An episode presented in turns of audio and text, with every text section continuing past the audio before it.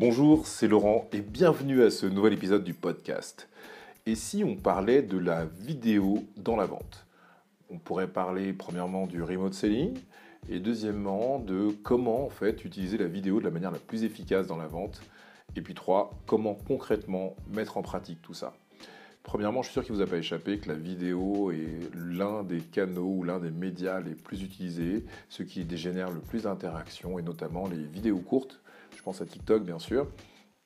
Et puis, comment on fait maintenant pour l'utiliser dans la vente? Si on prend l'exemple du remote selling, ça veut dire que vendre à distance euh, doit changer des choses, j'imagine. Et en vérité, je ne sais pas si ça change fondamentalement les choses, car le principe, c'est toujours d'attirer l'attention et de faire en sorte que la personne à laquelle on s'intéresse ait envie de travailler avec nous, ait envie d'acheter notre solution. Donc, dans le cadre du remote selling, on va utiliser différents outils pour travailler premièrement soit de manière synchrone, donc en live, en même temps, donc un rendez-vous physique finalement qui est déporté via un outil de visio qui peut être Zoom, Teams, Meet, ce que vous voulez. L'important c'est de réaliser ce rendez-vous. Et puis dans ce rendez-vous, on va faire en général un partage d'écran ou pas.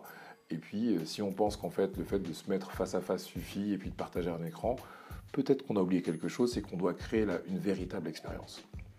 Pour créer une véritable expérience, ce qu'il va falloir faire, c'est tout simplement respecter de nouvelles règles de communication. Par exemple, les hochements de tête, les mm qui viennent ponctuer la compréhension, la compréhension normalement lorsqu'on est en présentiel ne fonctionnent pas lorsqu'on est à distance puisque l'interlocuteur va penser qu'on l'interrompt et qu'on veut soi-même parler.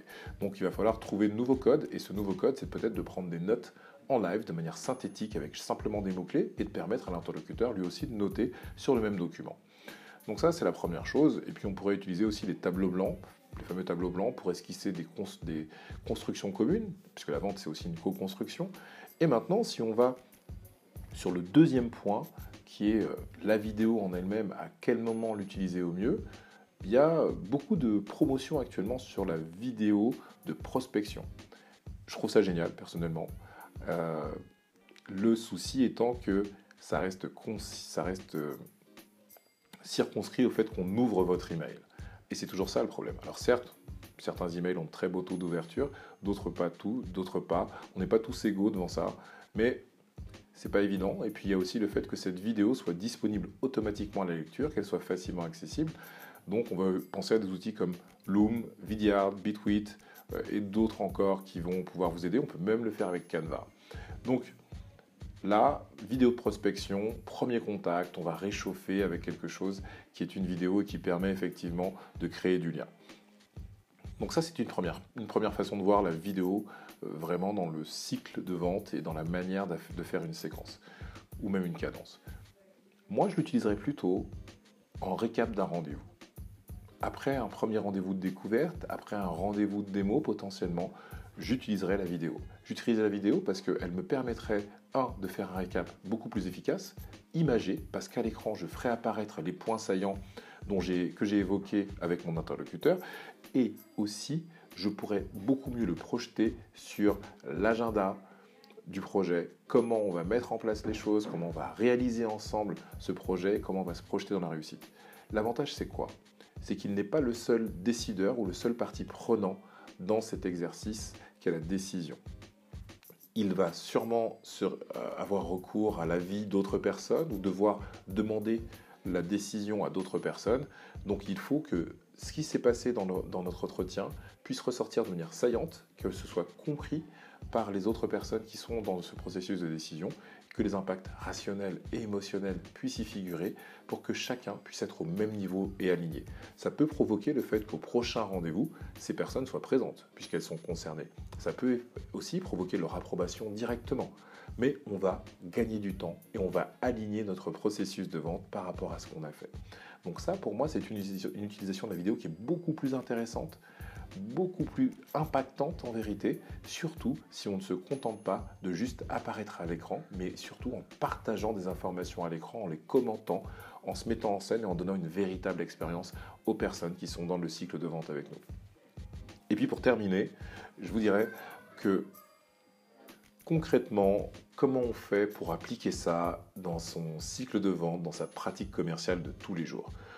Je dirais que tout simplement, il faut utiliser ce qu'on faisait déjà avant. C'est-à-dire que les emails, l'écrit, l'oral qu'on fait aussi au téléphone, tout ça, on peut le retranscrire en vidéo. Donc c'est assez intéressant parce que vous avez déjà la base, en gros la préparation, et il faut juste le retranscrire en vidéo. Le tout, c'est de transmettre de l'authenticité dans vos messages, bien sûr du professionnalisme, de bien fixer la caméra pour que la personne sente que vous adressez à elle, mais au-delà de ça, il faut être pertinent commercialement. Donc, pour être efficace pour un récap ou pour une vidéo de prospection, bah, il faut être pertinent, c'est-à-dire qu'il faut s'intéresser réellement à son interlocuteur, trouver les choses qui vont être intéressantes pour lui, et puis ensuite, quand c'est un récap, c'est la même chose, le projeter sur les impacts que la solution va avoir, comment ça peut être efficace. La meilleure idée possible, ce serait de raconter l'histoire avec du storytelling d'un client qui a réussi pour que ce soit ça qui soit retenu et qui puisse être facilement transposable et digeste pour toutes les parties prenantes qui n'étaient pas là lors de ce rendez-vous. Maintenant, pour conclure, je vous dirais qu'il y a encore une autre arme qui peut être intéressante et qui n'est pas forcément de la vidéo, mais dernièrement, LinkedIn, sur la partie mobile, a lancé l'enregistrement audio. Il y a aussi l'enregistrement vidéo d'ailleurs, mais l'enregistrement audio. Et l'enregistrement audio, c'est juste génial car vous pouvez faire de la prospection, vous pouvez relancer, discuter comme vous le feriez sur WhatsApp avec donc des vocals, des vocaux comme on dit. Et ça c'est vraiment intéressant pour aller un peu plus loin, créer de la relation et commencer quelque chose. Donc là on a différentes touches multimédia possibles dans une cadence qui vont être de la vidéo, du vocal et ça peut être vraiment très intéressant de rythmer vos échanges de cette manière-là en apportant quelque chose de beaucoup plus ludique, quelque chose qui vous permet de vous différencier et quelque chose qui vous permet d'amener une expérience totalement différente à vos acheteurs, à vos prospects. J'espère que ce podcast vous a plu, j'espère que vous avez passé un bon moment. Si ça vous a plu, si cela vous a plu, partagez ce podcast, commentez-le, likez-le. Et puis, je vous dis à très bientôt.